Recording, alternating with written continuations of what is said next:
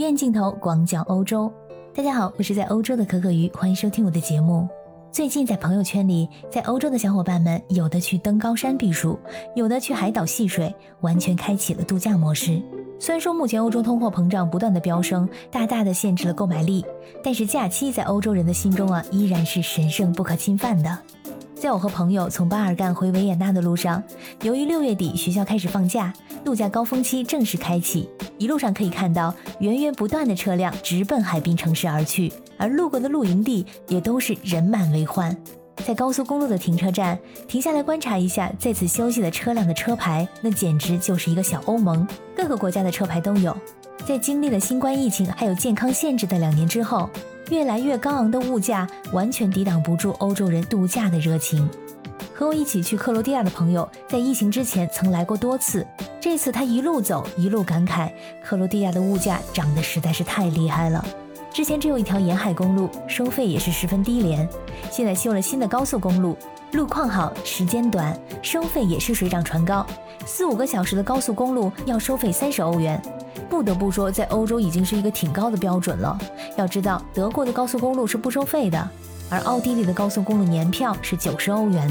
而在杜布罗夫尼克，也就是电视剧《权力的游戏》里面君临城的取景地，上城墙的门票从疫情之前的一百三十库纳，直接涨到了二百五十库纳，和人民币大概是二百四十元。这个涨幅呢，是翻了将近一番。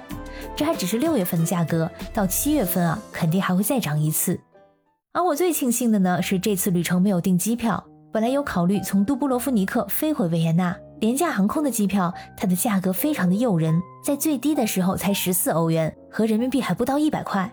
但是考虑到航班有可能会取消，所以我还是打消了坐飞机的念头。现在看来是十分明智的，因为现在欧洲的很多机场是一个非常混乱的状态。由于七月和八月是传统的度假旺季，有不少人想避开高峰，所以选择六月出行。但是同样在机场遇到了麻烦。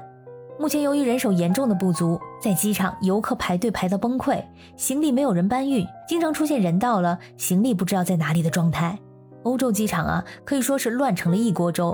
机场说我们并没有准备好，没有想到欧洲旅游会恢复的如此之快。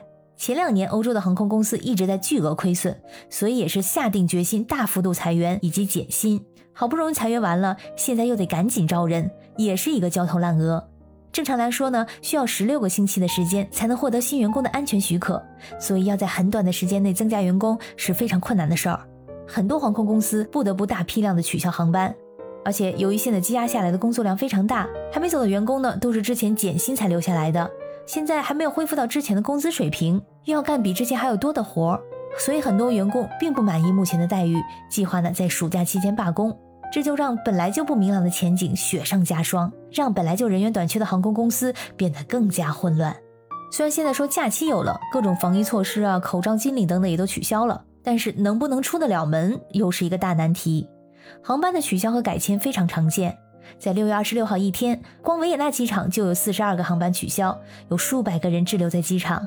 就算是人到了目的地，你的行李什么时候能找到，又是一个问题。航空公司推迟运输的大量行李箱在机场堆积如山，有的乘客不得不等待好几天，甚至一周以上。在朋友圈里看到有人在机场半夜十二点等行李，五个航班挤在一个转盘，这是从来没有见过的事儿。机场这么不靠谱怎么办？那就开车出游或者坐游轮吧。像我和朋友们就选择了开车出行，在高速公路上看到源源不断的大巴，还有私家车。在海边的港口城市斯普里特，可以看到来自德国的大型游轮。戴克里先宫里面挤满了说德语的导游，非常热闹。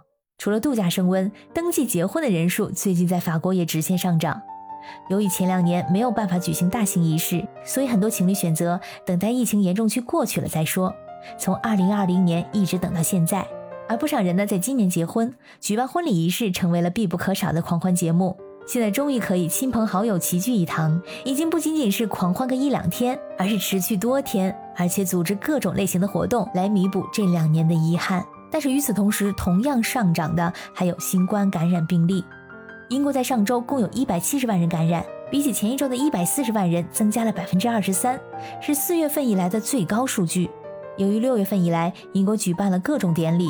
比如女王的白金禧庆典仪式，还有各种大型户外活动、音乐节等等。而且由于口罩禁令被解除了，公众场合很少有人戴口罩。